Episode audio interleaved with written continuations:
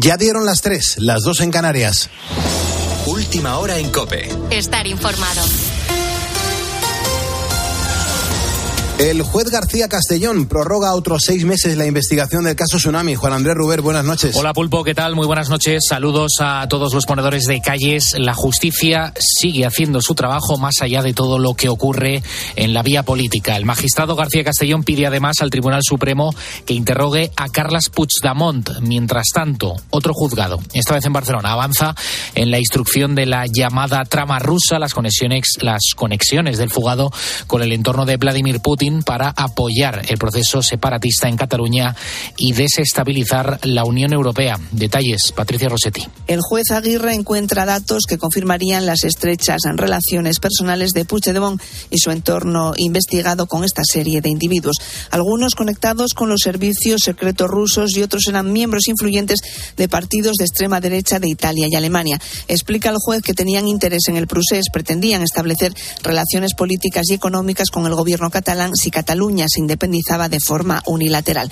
También aparece alguna conversación del abogado de Puigdemont, Gonzalo Boye, con otro investigado y se refieren a la necesidad de que el presidente autonómico no critique ni a Putin ni al presidente de Bielorrusia. Los dos viajaron a Rusia para entrevistarse con los más altos capos de la mafia rusa. El auto cuenta además que el juzgado recibió una carta anónima con recortes de prensa internacional sobre la trama rusa y con referencia a un encuentro entre Puigdemont y un enviado de Putin identificado como antiguo diplomático, encuentro que se habría celebrado horas antes de la declaración de independencia.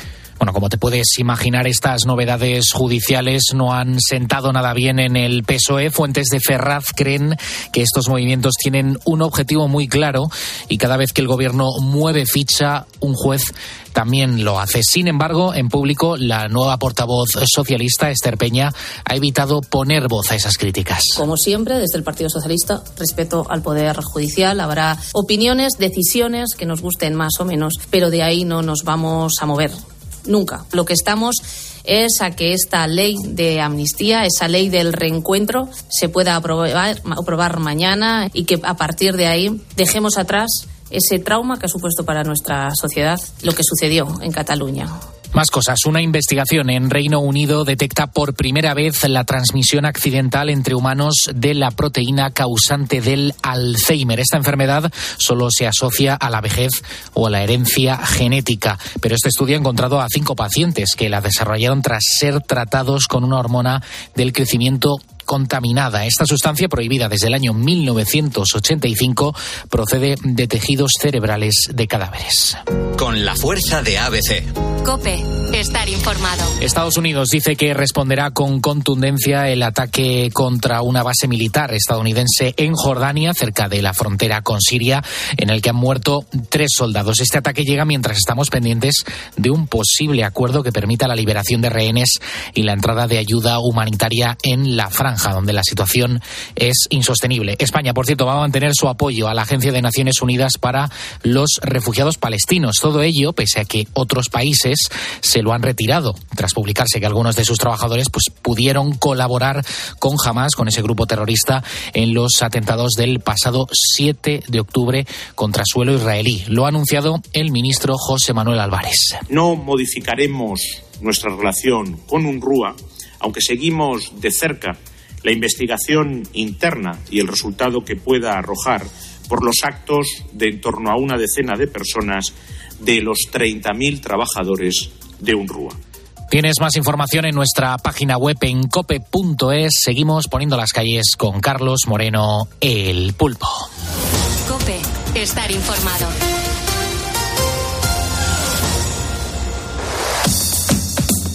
Carlos Moreno, el pulpo. Poniendo las calles. Cope, estar informado. Informado, entretenido y acompañado. En la madrugada hacemos radio en directo en la cadena Cope. Yo soy Carlos Moreno el Pulpo y te agradezco un montón que escuches la radio y encima todavía más que nos escuches a nosotros. En la cadena Cope hasta las 6 de la mañana ponemos las calles en directo. Vea, entonces para esta hora, ¿qué tenemos por delante? ¿Qué le vamos a ofrecer a los ponedores? Bueno, pues temas interesantes que seguro que les van a gustar porque hoy nuestro crítico de cine de Cope y 13, Jerónimo José Martín, trae una película de las que hacen soñar, El Imperio del Sol, de Steven Spielberg. Es uno de esos largometrajes que llegan al corazón y que trata eh, de un campo de concentración, pero visto desde la mirada de un niño que sueña además con los aviones. Y también vamos a repasar con Juan Diego Polo, experto en tecnología, las últimas noticias que nos trae este sector que no deja de tener como protagonista indiscutible a lo largo del último año a la inteligencia artificial. Nos va a contar cómo se podría evitar, por ejemplo, que las imágenes de los artistas se usen para entrenar sistemas de inteligencia artificial, también sobre, también sobre cómo la IA puede llegar al navegador Chrome. Y voy a recordar cuál es su portal, porque cualquier duda se puede consultar ahí. Se llama White's News directamente gratuito para que lo vivan y lo disfruten todos los ponedores de calles. Ahora a las 3 y 5, a las 2 y 5 en Canarias, le quiero dedicar esta canción a una ponedora que eh, ha pasado una época bastante fastidiada de salud, pero se está recuperando. Eh, yo quiero mandar un abrazo muy fuerte a Lorena. Nos escucha ahora mismo desde Cantabria. Un abrazo muy fuerte. Amor, tranquilo, no te voy a molestar. Mi suerte estaba echada, ya lo sé y sé que hay un torrente dando vueltas por tu mente, amor. Lo nuestro solo fue casualidad. La misma hora, el mismo bulevar. No temas, no hay cuidado, no te culpo del pasado, ya lo ves, la vida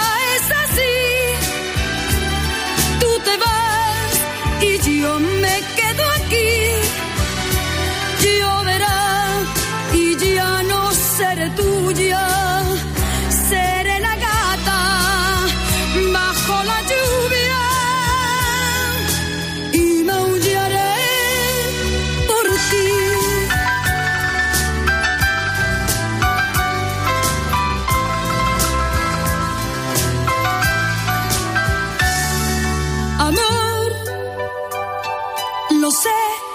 digas nada de verdad. Si ves alguna lágrima, perdón. Ya sé que no has querido hacer llorar a un gato herido, amor. Si alguna vez nos vemos por ahí, invítame a un café y hazme el amor y si ya no vuelvo a verte, ojalá que tenga suerte, ya no ves, la vida es así. Tú te vas y yo me quedo aquí. Lloverá y ya no seré tuya.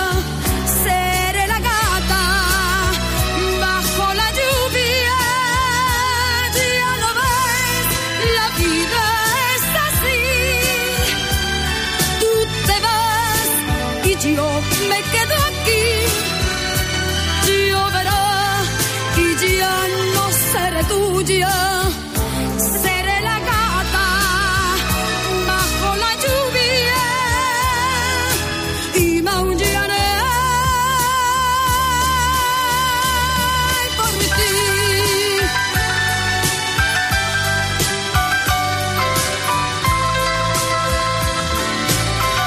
Y Víctor José Cid Bonilla es un ponedor que nos acaba de seguir desde Burgos. Tito Notam también está siguiéndonos desde Facebook. Alberto Espinosa, Pirañita de Utrera y Antonio, eh, Antonio Roldán. Ponedores que se suman a nuestro facebook.com barra poniendo las calles. Si te acabas de incorporar, que sepas que estamos hablando, bueno, pues si consideras que ahora se accede más fácil a la pornografía, estamos reflexionando y haciéndonos un montón de preguntas y también, por ejemplo, nos preguntamos quién es el responsable de todo esto. Los ponedores estáis vertiendo un, un montón de opiniones en nuestro Facebook. Esto es un no parar de recibir mensajes, vea, y sobre todo de reflexionar sobre un tema que a los padres nos llama muchísimo la atención. Así es, Encarni, por ejemplo, apunta a los propios menores. Dice que los responsables son los que acceden a esas páginas. Dejemos ya de culpar a otros de nuestros actos. Luego está Manuel. Dice, pues para mí el responsable es la familia y la mala información que reciben. Antes era un tema tabú y ahora cualquier película pues tiene escenas eróticas. Antes eh, estaba lo, los rombos y nos mandaban a la cama con menos sexo del que consumen ahora en cualquier película, nos cuenta Manuel.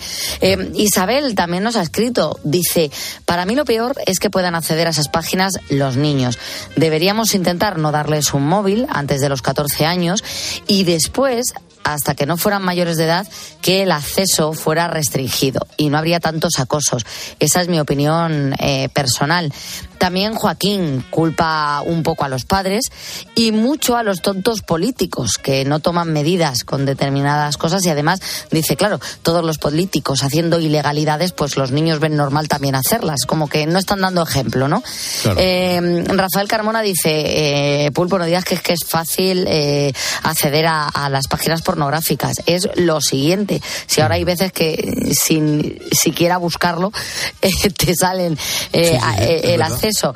O Francisco dice los responsables son los padres. Yo pienso que los niños mmm, deberían tener solamente un móvil de estos de colgar y, descolgar, solo para llamar, por si necesitan tener contacto con sus padres o con sus abuelos ante cualquier percance. Así se acabaría el acoso por WhatsApp y también el tema de la pornografía. Esa es mi opinión. Bueno, pues aquí la has dejado y nos interesa muchísimo seguir recibiendo opiniones en facebook.com barra poniendo las calles o a, o a través del 662-942-605, que es nuestro WhatsApp. Eh, un ponedor ha dejado una nota de audio bastante interesante, un poquito larga, pero la vamos a escuchar con atención. Buenos días, Bea.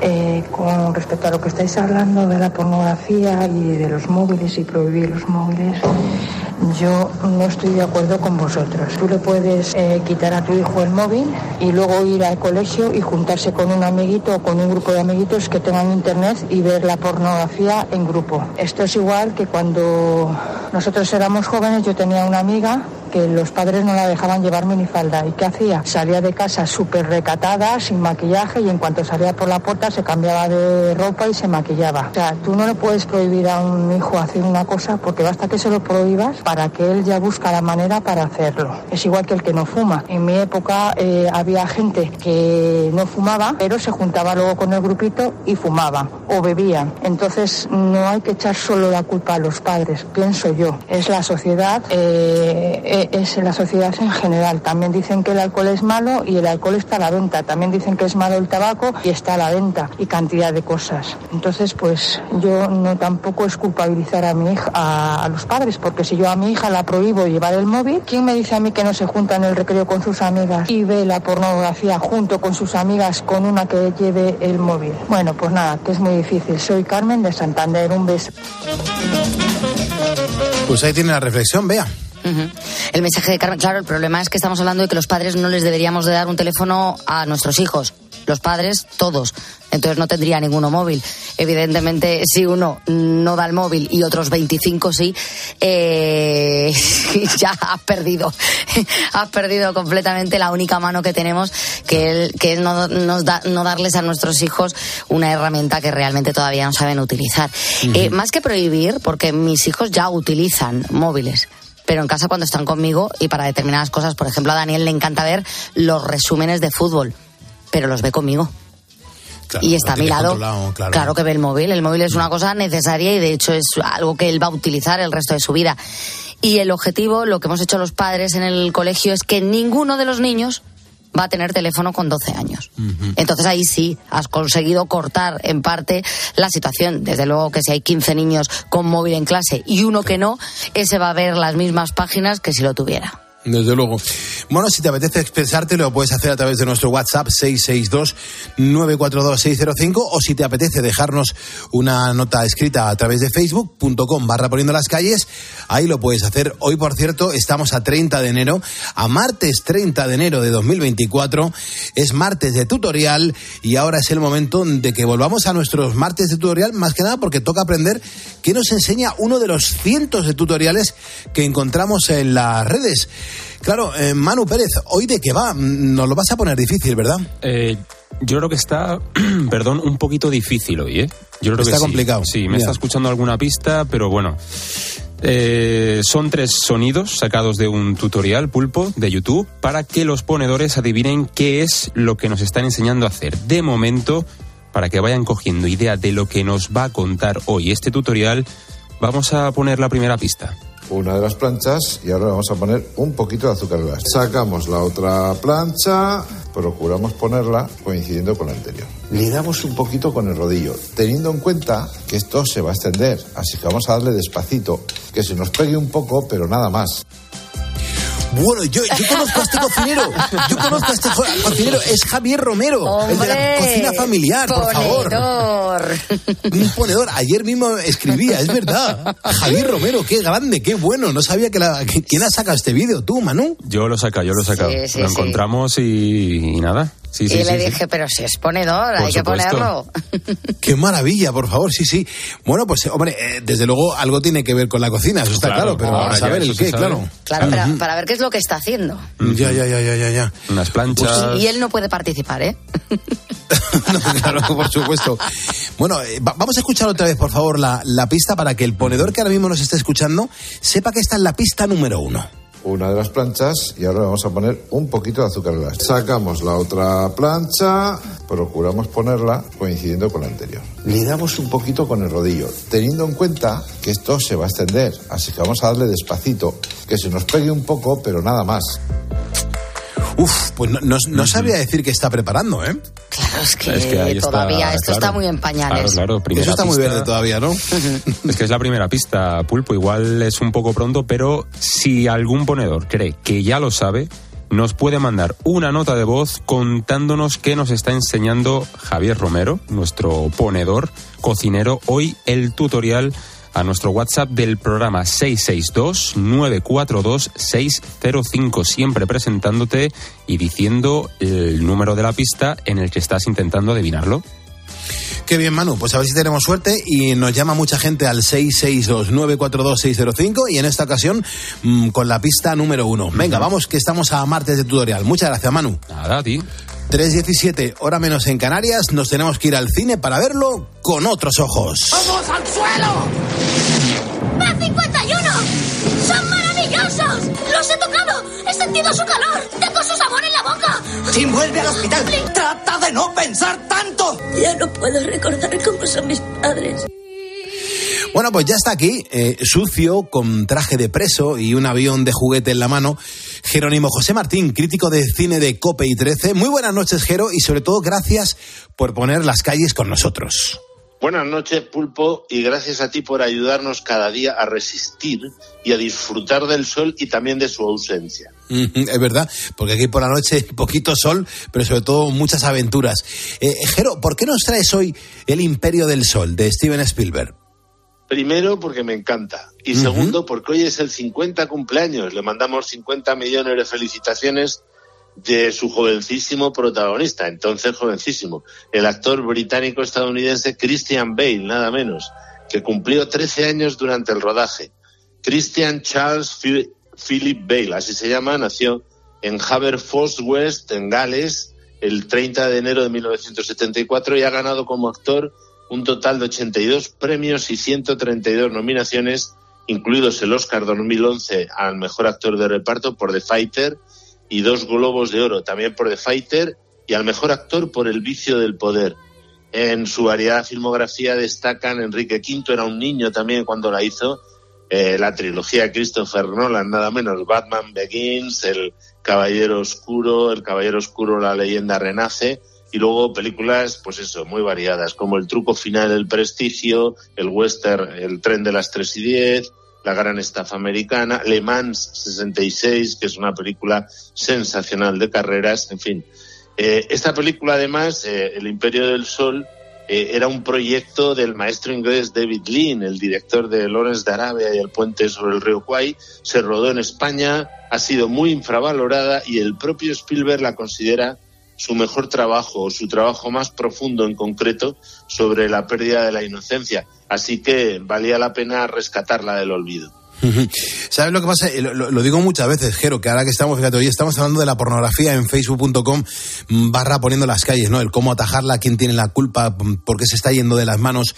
Pero, mm, claro, nos ponemos a pensar en, que sí, que, que el imperio del suelo me suena, me suena, me suena. Pero si tenemos que bucear y, y recordar un poco el argumento ahí, los ponedores nos, nos perdemos, Jero. Recuérdanos un poco el argumento de esta película. Mira, el guion de el británico de origen checo Tom Stoppard que es autor también de libretos muy buenos como Rosencrantz y Guildenstern han muerto, que es el más de ensayo, o Shakespeare in Love, que es así que la ha visto mucha gente, se llevó unos cuantos Oscars, pues ese guion se basa en la novela autobiográfica eh, que se llama igual, El Imperio del Sol, que publicó en 1984 el inglés J.G. Ballard, que es famoso sobre todo por sus relatos de ciencia ficción. El protagonista es Jim, que es Christian Bale, un niño inglés de 11 años en la novela y en la película. Él era ya un poquito más mayor mimado e imaginativo que vive con sus agnósticos padres en el Shanghái de 1941. Típica, en la típica colonia de estas burguesas donde están todas las embajadas, etcétera, ¿no? Eh, la pasión del chaval son los aviones, es una pasión bastante fuerte.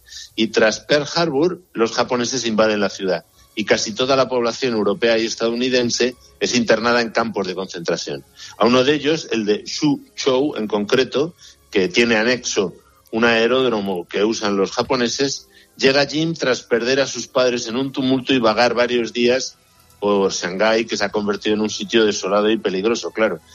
Eh, y allí en el campo de concentración, pues Jim, muy jovencito, tendrá que sobrevivir durante cuatro años, a lo largo de los cuales madurará, claro, a golpes a través de la tragedia de la, de la guerra y comprobando eh, las debilidades humanas, incluidas las suyas. Mm. Claro, y, en cuanto a la, fidelidad de, la novela, a, la película y todo eso, ¿tiene algo que ver o no? Porque claro, ahí, Ballard tendrá algo que decir. Bueno, Tom Stoppard conservó gran parte de la crudeza que vivió y describió Ballard, porque es autobiográfica la novela, pero suavizó sus pasajes más desagradables y también un poco el fondo pesimista de la obra, porque es bastante dura. Yo tuve la ocasión de leerla en su momento eh, y, es una te deja te, deja tocado. La película también pero la novela todavía más no eh, en cualquier caso su autor manifestó algo que no es habitual entre los escritores. Dice creo que el Imperio del Sol es la mejor la más brillante y seria película de Spielberg y el niño protagonista hace la mejor interpretación infantil que yo he visto en el cine esto no es muy habitual que un escritor eh, diga que, que, está también adaptada a su obra no de hecho en mi opinión y con permiso de ET el extraterrestre, esa interpretación infantil es, es la mejor que se, que se ha visto en el cine. Jero, ¿y, la, la, película esta, El Imperio del Sol, qué tal fue recibida en, sus tiempos? Bueno, fue recibida con menos entusiasmo del previsto, aunque recaudó en todo el mundo 66,7 millones de dólares, es decir, casi el doble de los 35 millones que había costado, eh, siempre se la ha considerado un fracaso de taquilla. No fue un gran proyecto comercial, reconoció el propio Spielberg. Me he ganado el derecho a fracasar comercialmente.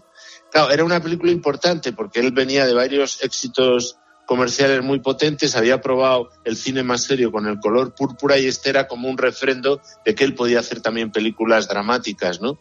En cualquier caso, en cuanto a premios, optó a los Oscars 1987 a Mejor Dirección Artística, Fotografía, Vestuario, Música, Montaje y Sonido, es decir, técnicos sobre todo, eh, y sí que optó a los Globos de Oro a Mejor Película de Drama y Banda Sonora Original. John Williams, que es el autor, también recibió una nominación a los Grammys por su partitura, luego hablaremos de ella. Y el film ganó los BAFTA británicos eh, a Mejor Fotografía, Música y Sonido de seis nominaciones, de nuevo premios técnicos.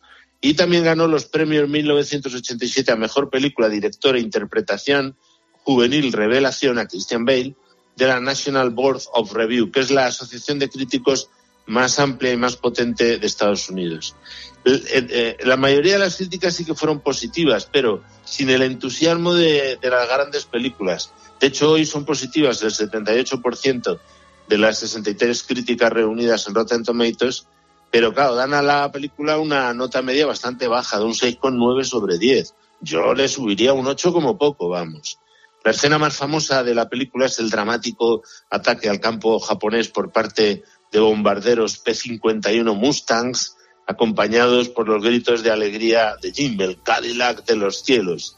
Eh, cito esto porque en el, esa expresión se ha convertido en la mitología urbana popular como un, grito de los años de guerra, aunque es del, de la película, del guion de la película. Y además es coherente porque ese tipo de eslóganes de la Segunda Guerra Mundial surgieron sobre todo en 1941, que es cuando se ambienta la película. ¿Y, a ti te parece que, bueno, pues que, que, fue una buena película desde el punto de vista fílmico, ¿o no, o no te pareció, te pareció más bien un truño? Me parece una gran película, ah. eh, porque Spielberg modela el, el, argumento con una intensidad y un sentido del espectáculo que logra que el tono, el tono dramático se mantenga sin baches durante más de dos horas y media. Las escenas además están resueltas con una brillantez enorme, a pesar de que emplean movimientos de cámara bastante complejos, ¿no? y, y, muy arriesgados en su espectacularidad, pero le sale, claro.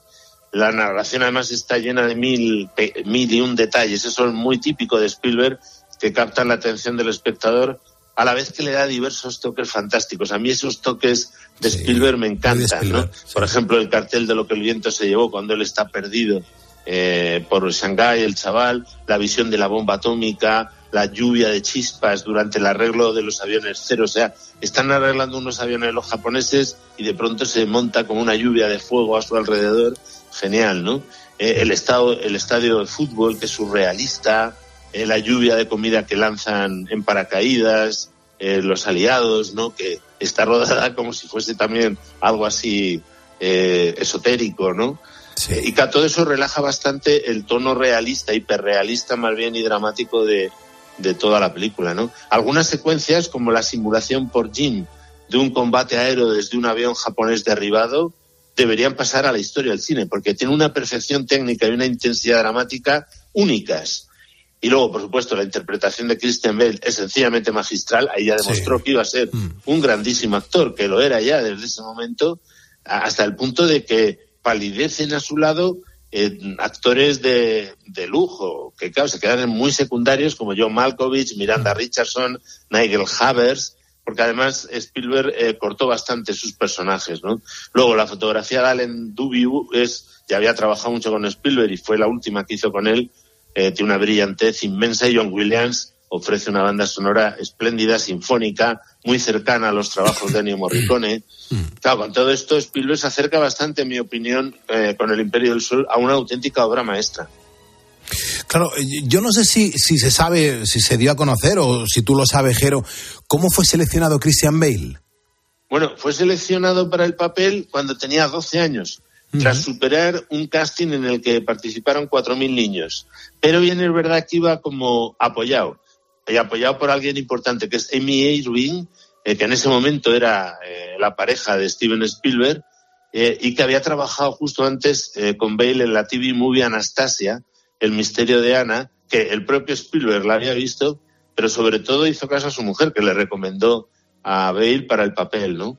Además, J.G. Ballard desde el principio sintió que Bale se parecía a él mismo cuando tenía su misma edad eh, no sé si eso contó mucho o no, no lo he comprobado, pero claro, que al autor le diga, me, gusta el chaval, ¿no? Se parece a mí cuando tenía esa edad.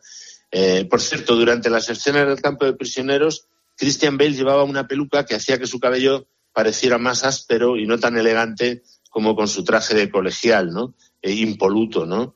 Y de hecho lo pasó mal Christian Bale, ahora no, no, era su primera película estricta, pero vamos, su segunda y va de protagonista con Steven Spielberg de director, ¿no?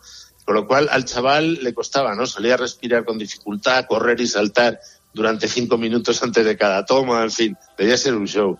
Y luego la chaqueta que Jim usa allí es una reproducción moderna de la que usan los aviadores voluntarios estadounidenses como, con, conocidos como los tigres voladores, ¿no? Tienen en la espalda lo que llaman ellos el boleto de sangre, eh, que identifica al usuario como un aliado de los chinos y ofrece una recompensa por ayudarles a, cada aviador. ¿Y, del rodaje que me puedes contar, Jero? Lo digo más que nada por, por saber cómo fue, porque claro, las películas de Steven Spielberg, con tanto personal, con tanto equipo, con tantos profesionales, eh, algo, algo nos podrás contar sobre el rodaje. Bueno, comenzó el 1 de marzo de 1987, duró 16 semanas, fue bastante bien, también que finalizó cinco días antes de lo previsto. Eh, tuvieron años de negociación con las autoridades comunistas eh, y lo consiguieron porque al final las escenas ambientadas en Shanghái se rodaron allí durante tres semanas de marzo de 1987, lo que convirtió al Imperio del Sol en la primera superproducción de Hollywood rodada en China desde los años 40. Se había rodado a lo mejor alguna cosa pequeña y extraña, ¿no? Eh, las autoridades además les permitieron cerrar edificios, cambiar señales por la de los signos tradicionales chinos, Y luego, para recrear la ocupación japonesa de Shanghái, emplearon más de 5.000 extras locales, incluidos, claro, centenares de miembros del Ejército Popular de Liberación que interpretaron a los, a los soldados japoneses. Supongo que allí en Oriente, en China y en Japón sabrían distinguirlos. Aquí nos cuesta bastante, ¿no? Y por cierto, las autoridades chinas multaron a la productora con 13.500 dólares por contaminación cuando compraron neumáticos para producir humo negro. O sea, todo ese tema del ecologismo no es nuevo.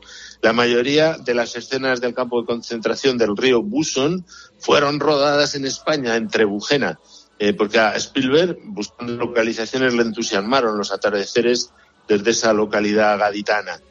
Allí, en concreto, en la finca, en la finca Alventus, eh, que está en plenas marismas del Guadalquivir, construyeron una estación de tren, un aeropuerto, un estadio olímpico y un campo de concentración japonés con su hospital. Supongo que no quedará nada, porque en España estas cosas somos poco cuidadosos. También rodaron en Inglaterra, concretamente en los estudios Elstree, por supuesto, de Boren Habwood, y luego en las localidades de Knutsford, en, Chelsea, en, en Cheshire, y, y Sanedley, en Berkshire. David Lean visitó a menudo esos sets de rodaje ingleses claro, cual es un lujazo que te mueres, ¿no? La toma de los padres de Jim acostándolo en la cama está tomada directamente del cuadro Freedom from Fear, eh, o sea, libre de miedos o algo así, de Norman Rockwell. La pintura también aparece cuando Jimmy reorganiza los pin-ups que tiene en el campo de concentración en su pared y aparece este cuadro de Norman Rockwell, que es el gran pintor de la cotidianidad en Estados Unidos. Seguro que los ponedores ahora mismo, Jero, eh, se tienen que estar preguntando, bueno, y todos los aviones que había, los, los vehículos de la época, ¿todo eso cómo, cómo se consiguió? Bueno, había aviones reales y también reproducciones. El bombardero B-29, que pasa brevemente, era un modelo gigantesco radiocontrolado. Tenía una envergadura de 18 pies y contaba con tren de aterrizaje operativo, puertas antibomba y flaps. Siempre hay frikis que tienen aviones de este estilo.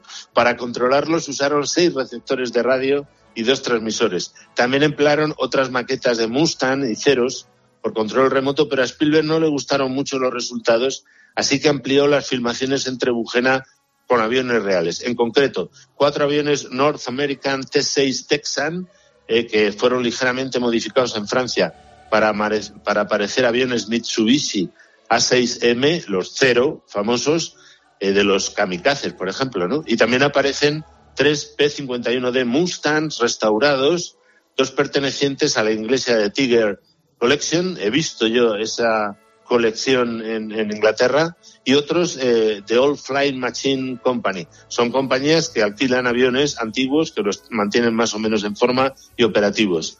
Fueron pilotados sobre todo por Ray Hanna, que voló muy bajo en la citada secuencia en la que Jim grita mientras agita una tela. También pilotaron esos aviones su hijo Mark Hanna y Huf Prudhoff, que son famosos pilotos, ¿no?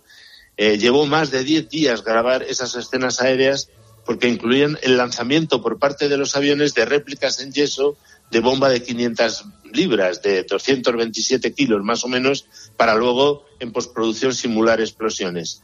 Uno de los ceros japoneses lo pilotó Tom Danaher, que fue piloto de combate nocturno de la, de la Marina en el Pacífico, al que se le atribuye el derribo del último bombardero japonés en la Segunda Guerra Mundial. Y luego, finalmente, claro, Industrial Light and Magic diseñó los efectos visuales usando algunas imágenes generadas por ordenador, que también se utilizan en la secuencia en la que eh, aparece el deslumbramiento a lo lejos de la bomba atómica de Nagasaki. J.G. Ballard hace un cameo en la fiesta de disfraces. No he conseguido saber qué personaje es, pero bueno, ahí está, al que le guste, que lo busque. Eh, por cierto, el modelo de avión volador de Jim en esa magnífica escena estaba también controlada por radio de modo que podía realizar todos los movimientos que exigía guion y estar en el aire, aunque era un planeador en teoría, durante los tres o cuatro minutos que dura esa secuencia que es sensacional. Maravilloso, la verdad que sí. Oye, en cuanto a la banda sonora, Jero, eh, a los ponedores nos tienes que contar algo sobre la banda sonora del Imperio del Sol, porque había alguna que otra coplita que estaba bastante bien. Bueno, ya hemos dicho que es una gran composición del neoyorquino John Williams, que recordemos que es colaborador habitual de Spielberg y que ha ganado cinco Oscars de un total de 53 nominaciones, lo que le convierte en la persona viva con más candidaturas a los Oscars, execuo con el ya fallecido Walt Disney. Su partitura comienza con una nana tradicional galesa, su hogan, ya que el protagonista era galés, pues eh, la puso en la banda sonora, la canta en concreto el inglés James Raidbar eh, y un coro de voces blancas precioso de Ambrosian Junior Core que queda genial. Y luego concluye con otra preciosa polifonía, Exultate Justi, que eso es composición de John Williams y que es maravillosa. Su orquesta, viento, percusión y cuerdas se complementa con solos de piano y de flauta orientales y también incluyó en su partitura la canción tradicional de British eh, Grenadiers y la mazurca opus 17 número 4 de Chopin. Tremenda, tremenda banda sonora. Pues Jero, no hay tiempo para más. Si te parece, seguimos la semana que viene. Te doy las gracias por poner las calles con nosotros a las 3.35, hora menos en Canarias. Un abrazo, Jero. Gracias a ti, Pulpo, y a todos los ponedores, marcho a revisar la filmografía completa de Christian Bale, Steven Spielberg y David Lee. Por lo tanto, no me esperéis despierto, que va para largo. No, no, no, desde luego. Muchísimas gracias. Eh, estamos en COPE, estamos poniendo las calles.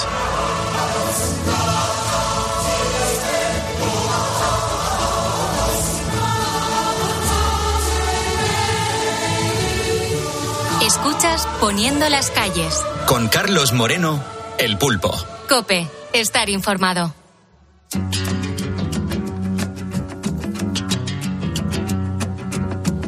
Quiero mandar un abrazo a los vigilantes de seguridad, a la gente que está en la garita vigilando y protegiendo a los demás, también a los conductores de ambulancia, como por ejemplo Moisés y Arturo, son dos ponedores que uno en Málaga y otro en Coruña están cada uno en una ambulancia y tienen en común que están escuchando este programa de radio, poniendo las calles en la cadena Cope. Y también a la gente que está solita en la cama, escuchando la radio porque no concilia el sueño. Un abrazo y mucho ánimo. Ahora esta preciosa canción que nos va a servir para que pase mejor esta madrugada. Jesus loves you more than you will know. Whoa, whoa. God bless you, please, Mrs. Robinson. Heaven holds a place for those who pray. Hey, hey, hey. Hey, hey, hey. We like to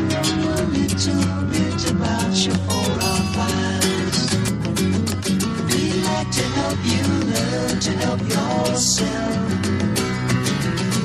Look around you, all you see are sympathetic eyes. Stroll around the grounds until you feel at home. And here's to you, Mrs. Robinson. Jesus loves you more than you will know. Whoa, whoa, whoa. God bless you, please, Mrs. Robinson.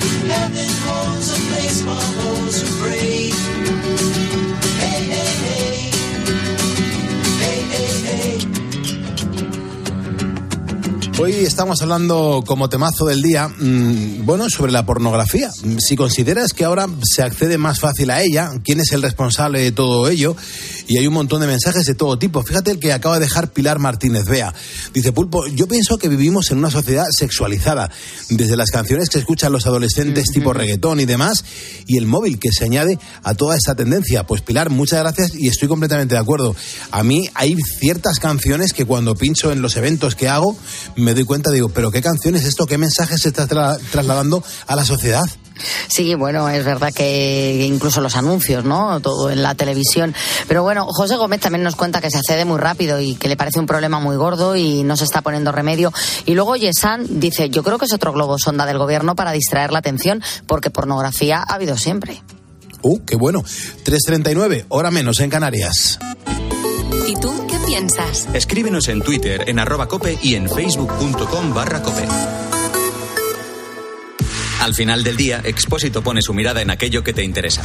¿Tú a qué edad te independizaste de tus padres? Seguro que recuerdas ese momento en el que cogiste las maletas y te fuiste a otra ciudad a empezar una nueva vida. Ese momento en el que tú y tu pareja decidisteis coger los pocos ahorros que tenéis para dar la entrada de una primera casa. Te pregunto esto porque la situación respecto a aquellos años ha cambiado drásticamente. Miles de jóvenes españoles están convencidos de que independizarse y formar una familia hoy por hoy es misión imposible. La crisis laboral, la. Acaba el día con la mejor información.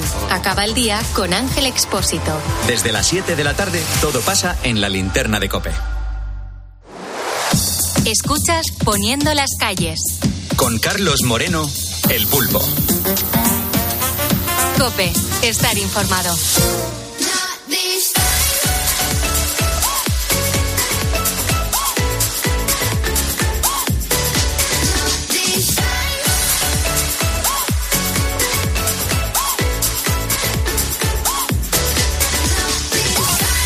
Pues mira, llegamos ahora a nuestra sección semanal de tecnología, hablando con Juan Diego Polo. Ya sabes que es ingeniero de telecomunicaciones, es consultor de tecnología y también es el responsable por el portal de tecnología What's New.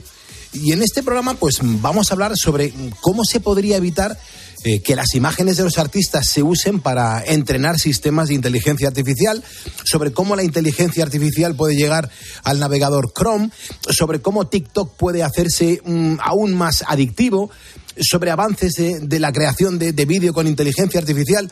En fin, que, que parece que la inteligencia artificial vuelve a ser protagonista de Poniendo las calles. Buenas noches, Juan Diego, ¿cómo andas? Hola, buenas noches, Pulpo.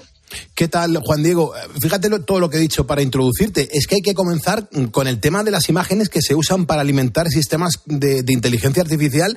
¿Cómo funciona toda esa alimentación? Porque la gente es que no sabe del todo cómo funciona todo eso. Todas las aplicaciones que estamos viendo en los últimos meses, que le ponemos una frasecita del estilo dibújame un perro con una guitarra en la playa y nos hace ahí una imagen eh, preciosa y perfecta, a veces con calidad de foto, estos sistemas han sido entrenados con millones de fotografías que ha encontrado por Internet. Para que el sistema, para que la inteligencia artificial sepa lo que es un perro, sepa lo que es una playa, sepa lo que es una guitarra y consiga crear o recrear eh, cualquier imagen que, no hubiera existido antes. Claro, ese entrenamiento se ha realizado con millones de imágenes que hay en Internet y muchas de esas imágenes pues son de fotógrafos y tienen copyright o son diseños de artistas y, tiene, y no tenían derecho para utilizarlas para ser entrenadas. Con lo cual se pone encima de la mesa una polémica de ¿Cómo sé yo si estos sistemas que generan arte, entre comillas, o que generan imágenes, realmente lo han hecho cometiendo un delito? de robar, entre comillas, también una imagen para ser entrenada. Es un tema bastante complejo. ¿Y cómo podría evitarse? Pues claro, eh, to- todo esto se lleva cociendo desde hace unos cuantos años. Lo que pasa es que para el común de los mortales no estábamos avisados de nada. Exacto. Eh, lo que se puede hacer para evitar, y han salido varios estudios hablando sobre el tema, es que si, por ejemplo, un artista quiere proteger una imagen para que nadie la utilice en sus sistemas de entrenamiento, puede dividir esa imagen en capas, eh, cambiarle con unos formatos que están empezando a salir ahora, realizar unos procesos para que la imagen esté compuesta de varios archivos y cuando una inteligencia artificial intenta cogerla, la inteligencia artificial no la entiende. O sea, aunque los mortales veamos en esa imagen pues un perro acariciando un gato, por ejemplo, la inteligencia artificial vería esa misma imagen y no la reconocería. No vería ni perro ni gato, con lo cual no le serviría para ser entrenada. Estas plataformas que están intentando proteger esos derechos están empezando a salir ahora, que igual es un poquito tarde, pero están empezando a salir ahora para que los artistas puedan subir las fotos a estos sistemas y de esa manera garantizar que por lo menos la inteligencia artificial no las usará. Ujú. ¿Y, y crees que va a tener éxito este, este método que nos cuentas aquí? Personalmente creo que no, porque para eso el artista tiene que subir la imagen única y exclusivamente a esa plataforma. Es decir, no va a poder subirla a Instagram, no va a poder subirla a su, a su Facebook o a su, Tik- o a su Twitter, no va a poder presumir de ella en ningún otro sitio, porque en el momento en que lo suba a otro sitio, puede llegar una inteligencia artificial, pillarla y entrenarla. Y claro, para un artista, pues igual no le conviene poner la imagen solamente en un sitio. Pero bueno, estamos aún en los primeros pasos de, este- de estos temas, con lo cual veremos a ver cómo evoluciona el asunto. Mucha gente en el mundo, ya no solamente en España, mucha gente en el mundo, eh, Juan Diego, eh, utiliza Chrome como navegador eh, de uso diario, además, ya no solamente pues en, en el escritorio de un, de, un, de un ordenador, también incluso en el móvil. Y dicen que, que parece que va a integrar funciones de inteligencia eh, eh, artificial en el nevado. Yo no sé si esto es correcto o no es correcto, si es un rumor.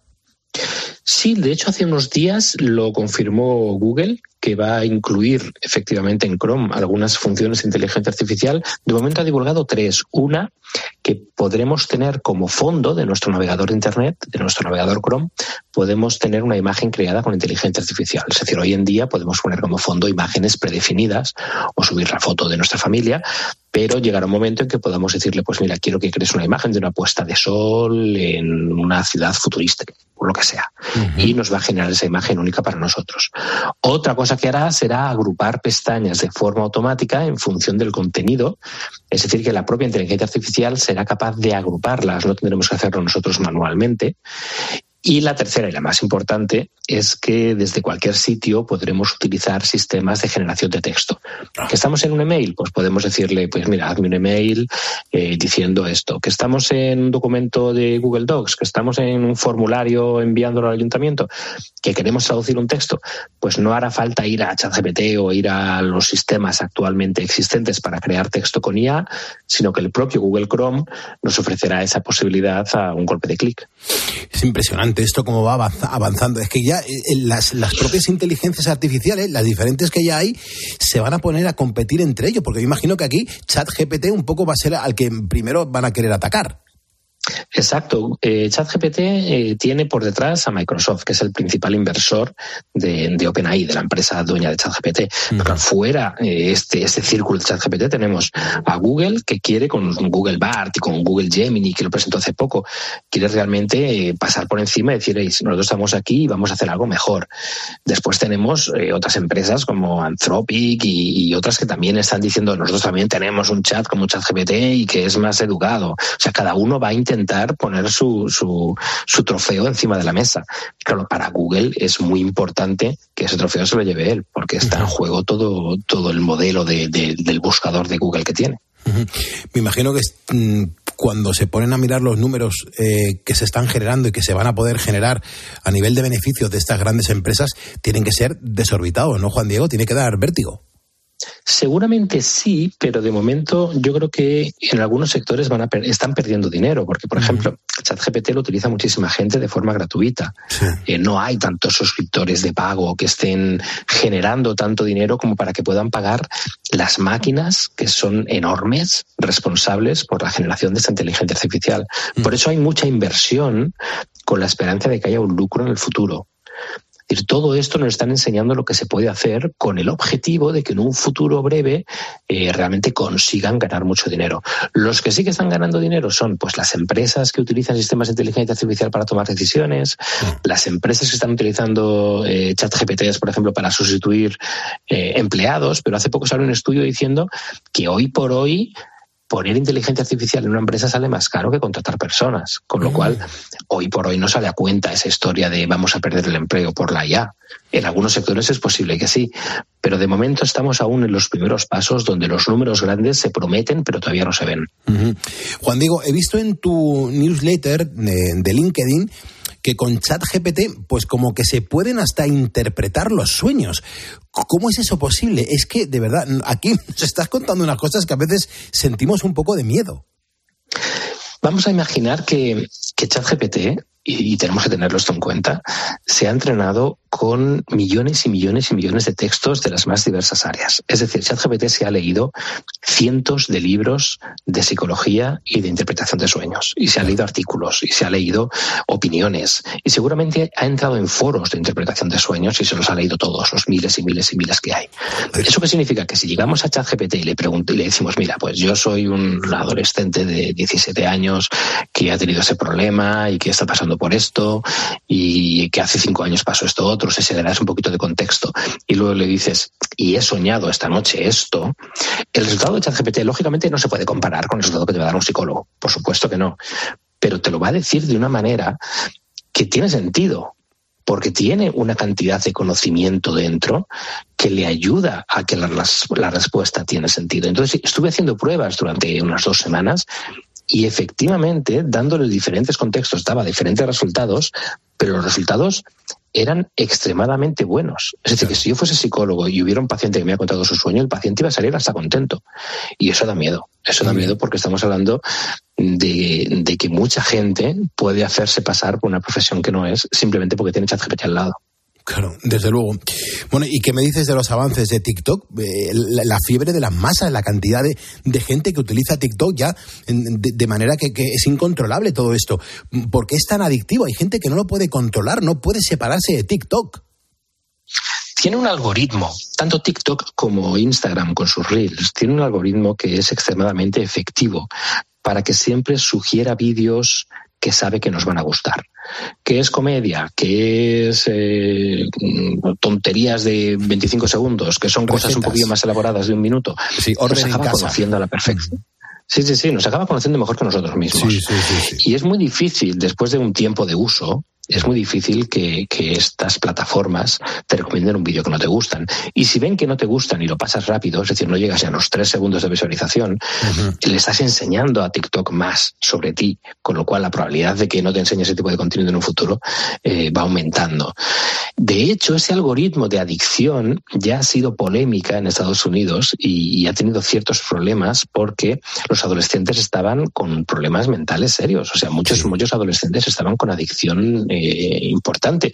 Y sí que les ha puesto en el banquillo y les he dicho, oye, tened mucho cuidado con, con lo que estáis haciendo, porque aquí hay chavales, hay menores que están utilizando vuestra plataforma y que están teniendo problemas de salud mental. Y en estos momentos, pues todavía se está barajando qué es lo que se puede hacer, si limitar el uso por los adolescentes, que aparezca un mensaje diciendo llevas mucho tiempo, desconecta, o si modificar el algoritmo para que no sea tan adictivo. Todavía no se ha puesto una solución, pero se está barajando soluciones. Ujú. Juan Diego, ¿sabes si ya han tenido problemas por, por usar esos algoritmos que nos hacen tener cierta dependencia de mm, pues a estos perfiles, a estas redes sociales? Mm, Porque claro, eh, alguien tendrá que estar actuando. Ha habido ya casos concretos, ya no solamente de padres, sino de los propios adolescentes y de educadores, que sí que han realizado denuncias porque no consiguen salir de la pantalla. Y esto es lo que se está consiguiendo, que al final se puedan mover los, los juzgados y se puedan mover las leyes para pararles los pies. Pero claro, son casos muy concretos, no son casos eh, excesivos y tampoco ocurren en todos los países. En España no se, no se conocen casos y, y tendrán que haber muchos más y tendrán que moverse mucha más gente para realmente buscar una solución. Porque si realmente es una adicción, como lo pueda ser el tabaco, como lo pueda ser eh, eh, el alcohol, si es una adicción, hay que buscar solución a esa adicción. Desde luego que sí. Claro, yo, yo me imagino que, que- se han presentado ahora, ¿no? Tendrán que estar poniendo los deberes que han hecho para que se avance en todo lo que estamos hablando. Sí, tendrán que ponerse, pero ¿quién lo va a poner? El problema es ese. Tienen que ponerse expertos en psicología, expertos en tecnología, tienen que ponerse los que desarrollan los algoritmos, es decir, lo- la gente que trabaja con inteligencia artificial, luego tienen que estar los afectados. Es, es mucha gente que tiene que estar hablando sobre el mismo tema y que los políticos les hagan caso, porque al final todo nos sale si, si no hay un interés por encima, si no hay interés político general. Hasta que no haya unas leyes que determinen, pues eh, los algoritmos no pueden permitir que una persona, ni, ni, ni adolescente ni no adolescente, que una persona esté delante del, del móvil durante una hora y media como un zombie, hasta que no haya una ley que prohíba o que limite eso, las cosas no van a cambiar. Fíjate, Juan Diego, hoy, al margen de la radio, bueno, pues yo hago un montón de eventos y hago muchas cosas eh, audiovisuales para empresas y demás. Y, haciendo un evento hace dos semanas aproximadamente, un evento muy importante en IFEMA, eh, esta gente que, que, que monta los vídeos, que prepara las conferencias y demás, pues me decían, Pulpo, nosotros aquí estamos bastante mm, preocupados con la inteligencia artificial, porque por un lado nos puede ayudar, pero a la vez están vendiendo que hay muchos chavales, mucha gente muy joven, que son muy astutos y que saben que uno- con una buena programación de la inteligencia artificial, perfectamente, eh, ah, bueno, pues en, un determinado espacio de tiempo les pueden quitar mucho trabajo.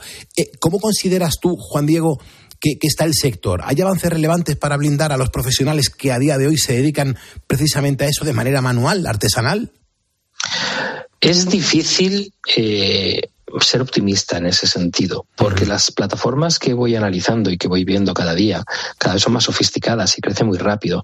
Hasta hace, por ejemplo, unos tres meses había plataformas de creación de vídeo que yo le decía, hazme un vídeo de un gato trabajando con un teclado delante del ordenador. El resultado era pésimo, era malo. Hace dos o tres meses el resultado no se podía comparar con algo hecho por un profesional.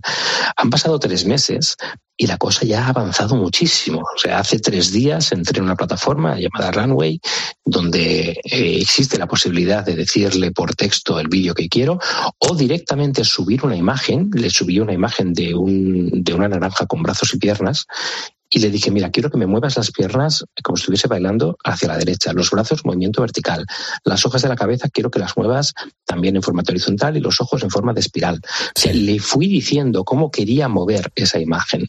Pues en menos de dos minutos tenía el movimiento exacto que yo tenía en la cabeza. Y yo no tengo ni idea de edición de vídeo.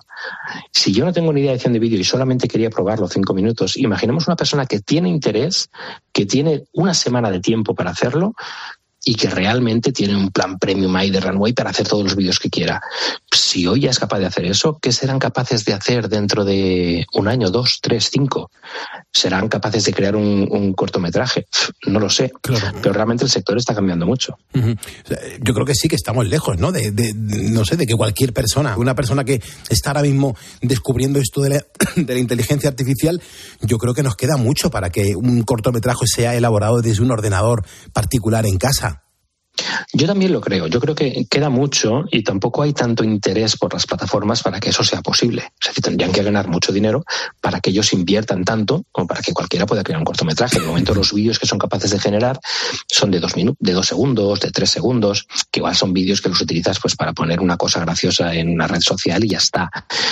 Lo que no sé es si cuando la tecnología ya esté lista, si cuando sea posible tecnológicamente, puede existir la posibilidad de que exista una plataforma orientada a los estudios de producción para que los estudios de producción realmente hagan el trabajo más rápido y con menos costes de personal que lógicamente esas plataformas no serían baratas, pero si una empresa de ese estilo le dice, oye, mira, pues por un millón de euros yo te doy aquí una plataforma que vas a poder hacer el 25% del trabajo que haces para hacer tu documental o tu película, lo vas a poder hacer con un ordenador sin contratar a nadie y sin hacer absolutamente nada.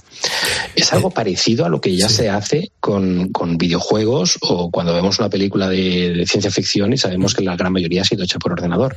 Pero en este caso, la persona que hay delante ni siquiera tiene que saber dibujar simplemente tiene que saber qué pedir al ordenador para que el ordenador lo ejecute. Eh, Juan Diego, estarás disfrutando en el momento de la historia de la tecnología que estamos viviendo en este momento, ¿no? Por un lado, como amante de la tecnología sí estoy disfrutando, pero por otro lado yo reconozco que a veces me da mucho miedo, me da miedo porque creo que está creciendo más de lo que la sociedad es capaz de absorber. Eh, es como si cuando inventaron el coche, de repente todos los carros salieron del mercado y al día siguiente eran todo coches.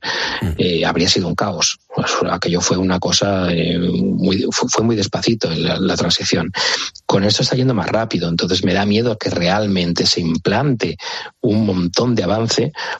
para una sociedad que no es capaz de absorber ese cambio al ritmo adecuado. Pero bueno, hay que cruzar los dedos, tener un poquito de fe y esperar a, a ver cómo, pasa, cómo pasan los meses.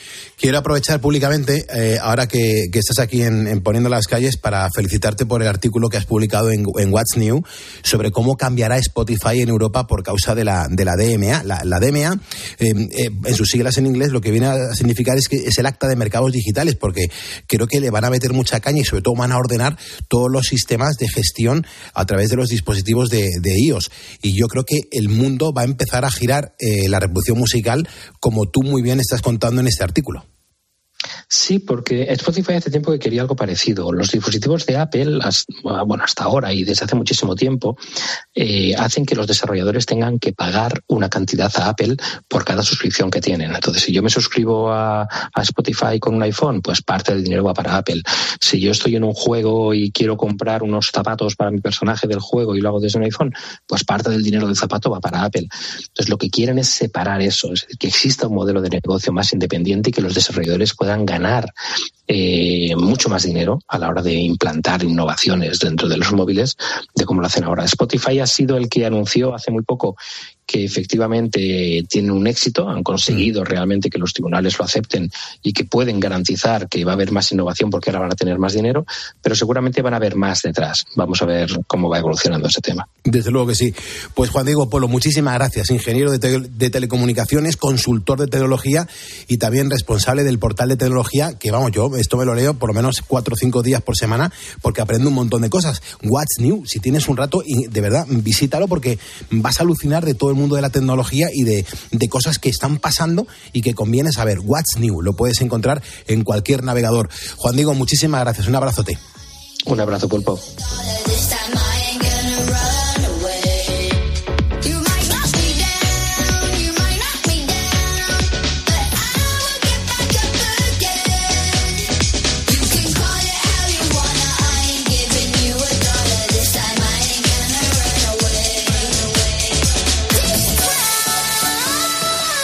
Nos vamos acercando a las 4 de la mañana. Serán entonces las 3 en las Islas Canarias haciendo radio en directo en la cadena Cope, poniendo las calles. Un abrazo bien fuerte a la gente que se incorpora y las gracias por echarnos un cable a que esto funcione como está funcionando. Rosario Colmenero se acaba de incorporar a nuestro programa. Por cierto, somos ahora mismo en facebook.com barra poniendo las calles 109.960 ponedores. Es decir, con 40 personas más que nos sigan, llegaremos a 109.100. No, perdón, a 109.000 no, a 109, sí, a 110.000, por favor, por favor.